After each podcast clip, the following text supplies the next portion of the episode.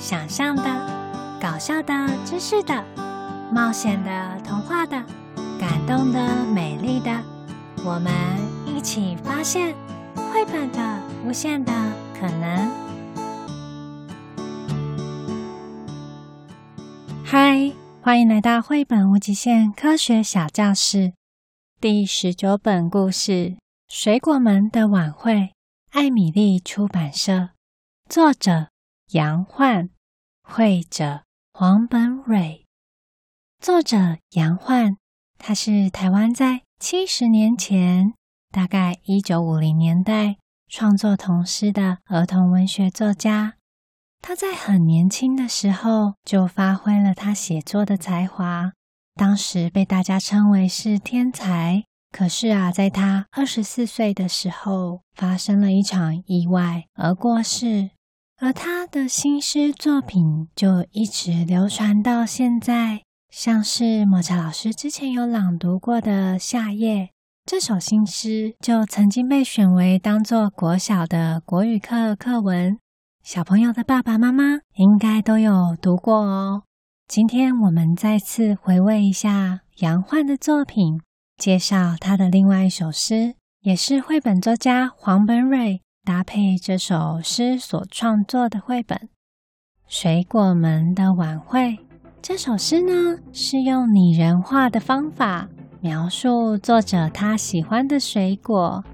拟人化的拟人就是将人的特征、外观套用到一些没有生命的物品上，让物品呐、啊、在故事里也能拥有像人一样的行为。为了让杨焕的这首诗听起来更有感觉，这次又邀请了路易食堂的路易斯来读诗。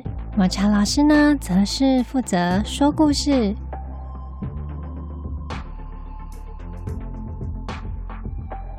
窗外流动着宝石蓝色的夜，屋子里流进来牛乳一样的月光。从前有一间水果行。在水果行里摆放着好几排架子，架子上放满了各式各样的水果。月光照在水果上，香蕉、龙眼、芒果、甘蔗、凤梨、西瓜、杨桃。台湾是热带的水果王国，一年四季都能生产丰富多样的水果，而这些水果个个甜美又多汁。谁才是最好吃的水果之王呢？水果店里的钟当当的敲过了十二下，美丽的水果们就一起醒过来。时钟上的长针指着十二，短针也指着十二。长针与短针在午夜十二点相遇汇合，神奇的魔法就在此时发生。这些水果。原本躺在架子上，安安静静的闭目养神休息。后来午夜十二点的钟声响起，美丽的水果们就一起醒过来。水果们在水果行待着的日子其实不无聊。当水果们一起醒了过来，伴随着飘散出的水果甜美香味，忍不住微笑。水果们在期待些什么？在规划些什么？西瓜一号提出建议，凤梨一号表示赞同，杨桃一号认真倾听，一串香蕉窃窃私语，一串龙眼叽叽喳喳，一颗芒果打着呵欠才刚醒。这时，请叶风指挥虫儿们的乐队来伴奏。这奇异的晚会就开了场。水果们飘散出的甜美水果香味，将叶枫吸引过来。那叶枫原是不轻易停留脚步的个性，因水果的甜蜜之气，反而自愿指挥虫儿们来当乐队的伴奏。只见叶枫轻轻一挥，虫儿们就随之而来。那每天嗡嗡嗡不停的蚊子吹起了喇叭，还有那两只手臂虽然强壮，但挡不了车的螳螂，打起了爵士鼓。蜻蜓吹起竖笛，嗡嗡嗡；钟斯拉着低音大提琴，嘶嘶嘶。西瓜带头的水果帮一行人来到虫子演出的窗台前，抬头一看，见到月光下的表演，连声叫好，实在按耐不住也想参与演出的心情，干脆组队参加表演。第一个是香蕉姑娘和凤梨的高山舞，跳起来裙子就飘啊飘的那么长。没多久，就轮到香蕉小姐与凤梨小姐的演出。香蕉小姐一号一连拿出了八九片香蕉叶，串成裙子围在香蕉小姐二号和三号与自己的腰上，单脚抬起，单脚跳，裙子就飘呀飘的那么长。凤梨小姐们在尖尖又刺刺的凤梨叶上串起了珠珠，和香蕉小姐一起跳舞。叮叮又当当，这舞步可是住在热带的凤梨与香蕉千里迢迢前往寒冷的高山上学来的。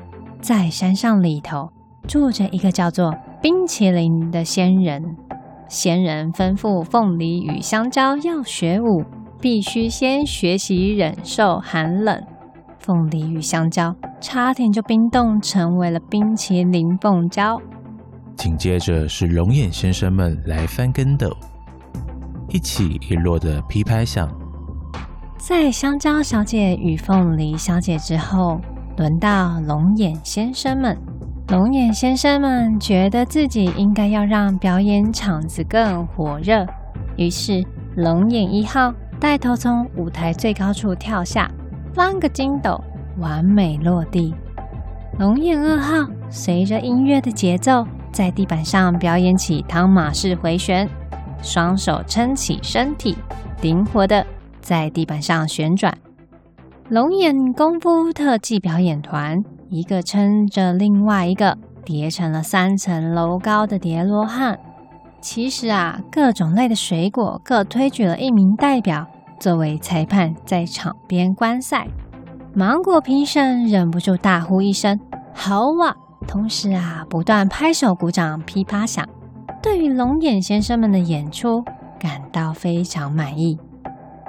西瓜和甘蔗可真滑稽，一对胖来一对瘦，怪模怪样的演双簧。龙眼先生们下了舞台，立刻随之上台的是西瓜与甘蔗师徒四人。怎么说是师徒呢？原来西瓜一号与甘蔗一号自创了一门说学逗唱，准备要来上演水果新说唱。两个队伍一胖一瘦，比谁 rap 饶舌唱得好。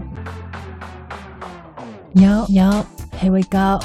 虽然你甘蔗长得这么修长，不像我西瓜身材走样，有什么用？还不是吃完就会变短，不值得拿来宣传。还有要吃甘蔗也太麻烦，甘蔗渣涂了满地，有够杂乱，牙齿不好更是难上加难。要不是发明了榨汁机，可以把你榨干，迟早有一天你也会被遗忘在水果摊。Check it out，西瓜最圆，西瓜最胖，咬一口西瓜还会搞得满嘴脏。吃太多西瓜吃了伤胃肠。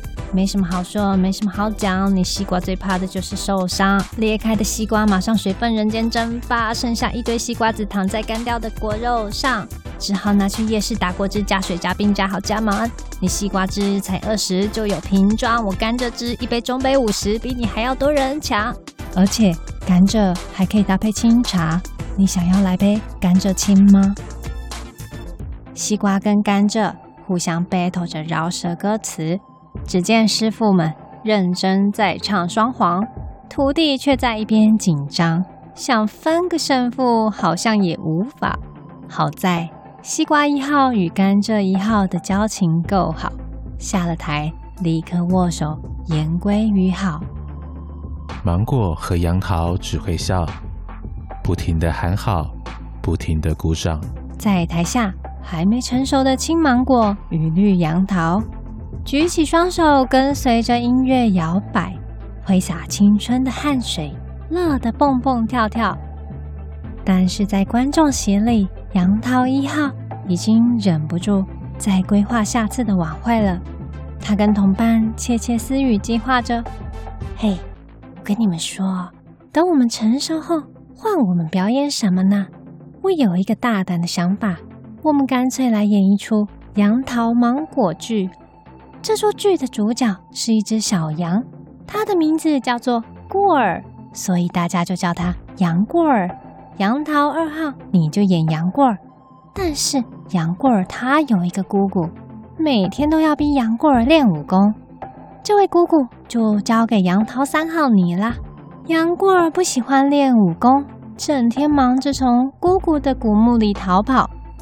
总算啊，有一天杨过成功逃离他的姑姑，白费功夫的姑姑实在太伤心了，整天喊着杨过儿，杨过儿。杨桃三号，你可知道该怎么演了吗？可可是。你这出剧跟杨桃芒果有什么关系呀？我继续说下去。